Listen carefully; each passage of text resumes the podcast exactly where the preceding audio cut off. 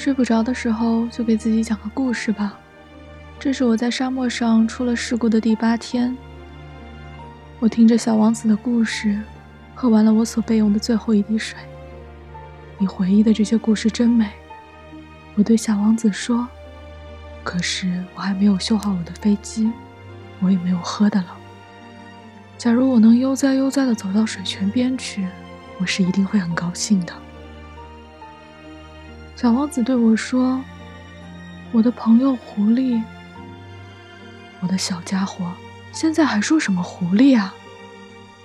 为什么？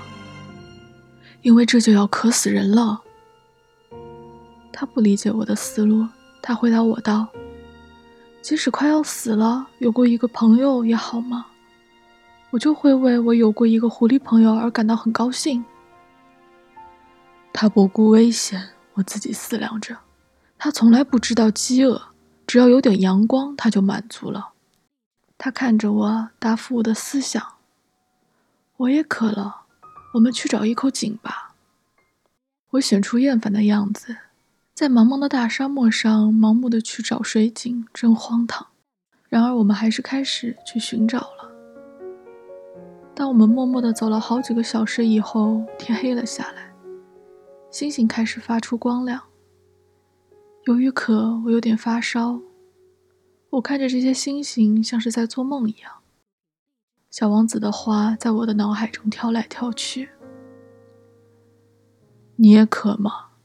我问他，他却不回答我，只是对我说：“水对心也是有益处的。”我不懂他的话是什么意思，可我也不作声。我知道不应该去问他。他累了，坐下来。我在他身旁坐下。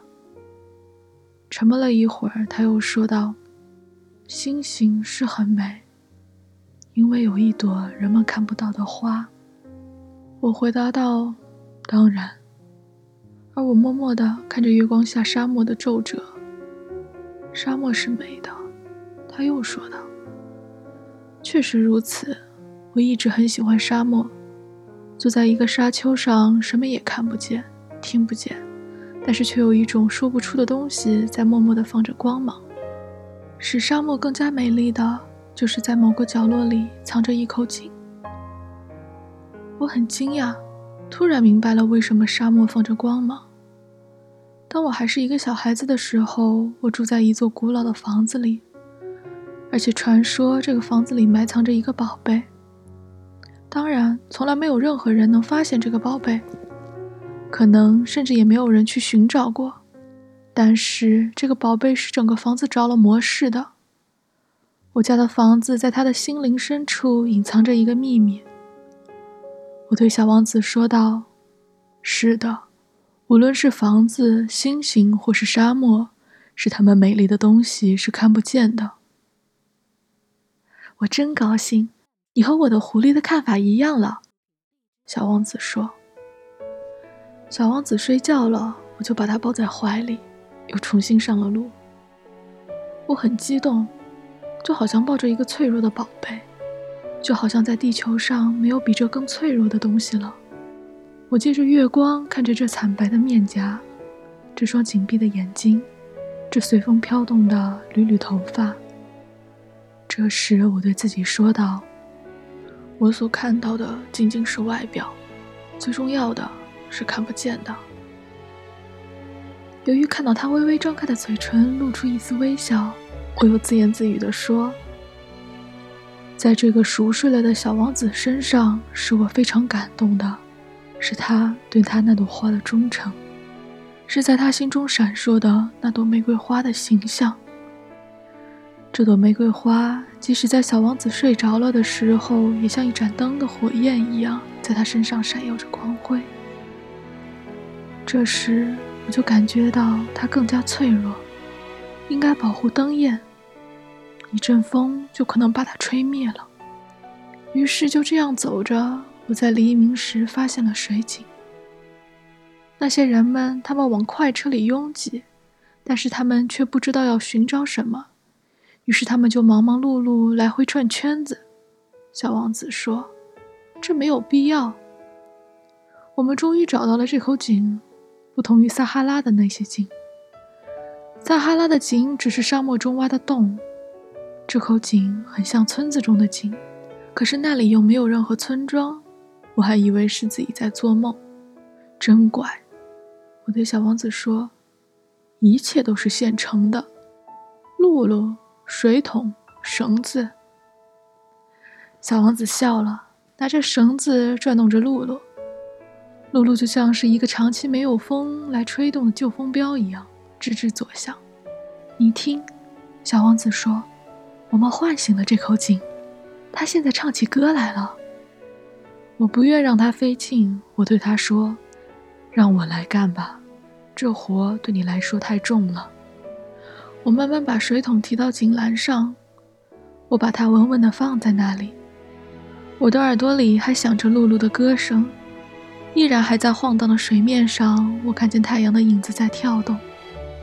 我正需要喝这种水，小王子说：“给我喝点。”这时，我才明白了他所要寻找的是什么。我把水桶提到他的嘴边，他闭着眼睛喝水，就像节日一般舒适愉快。这水远不只是一种饮料，它是披星戴月走了许多路才找到的，是在露露的歌声中，经过我双臂的努力得来的。它像是一件礼品，慰藉着心田。在我小的时候，圣诞树的灯光，午夜的弥撒的音乐，甜蜜的微笑，这一切都是圣诞节时我收到的礼品，辉映着幸福的光彩。你这里的人在同一个花园中种植着五千朵玫瑰，小王子说，可是他们却不能从中找到自己所要寻找的东西。他们是找不到的，我回答说。然而，他们所寻找的东西却是可以从一朵玫瑰花或一点水中得到的。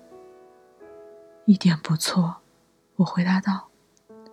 小王子又加了一句：“眼睛是什么也看不见的，应该用心去寻找。”我喝了水，我痛快地呼吸着空气。沙漠在晨曦中泛出蜂蜜的光泽，这蜂蜜般的光泽也使我感到幸福。为什么我要难过呢？小王子又重新在我的身边坐下，他温柔地对我说：“你应该实践你的诺言。什么诺言呢？你知道，给我的小羊一个嘴套子。我要对我的花负责任的呀。”我从口袋中拿出我的画稿，小王子瞅见了，笑着说：“ 你画的红面包树有点像白菜。”啊！我还为我画的红面包树感到骄傲呢。你画的狐狸，它那双耳朵有点像鸡角，而且又太长了。呵呵，这时他又笑了。小家伙，你太不公正了。我过去只会画开着肚皮和闭着肚皮的巨蟒。啊，这就行了。他说：“孩子们认得出来。”就用铅笔勾画了一个嘴套。当我把它递给小王子时，我心里很难受。你的打算我一点也不知道。但是他不回答我，他对我说：“你知道，我落在地球上到明天，就一周年了。”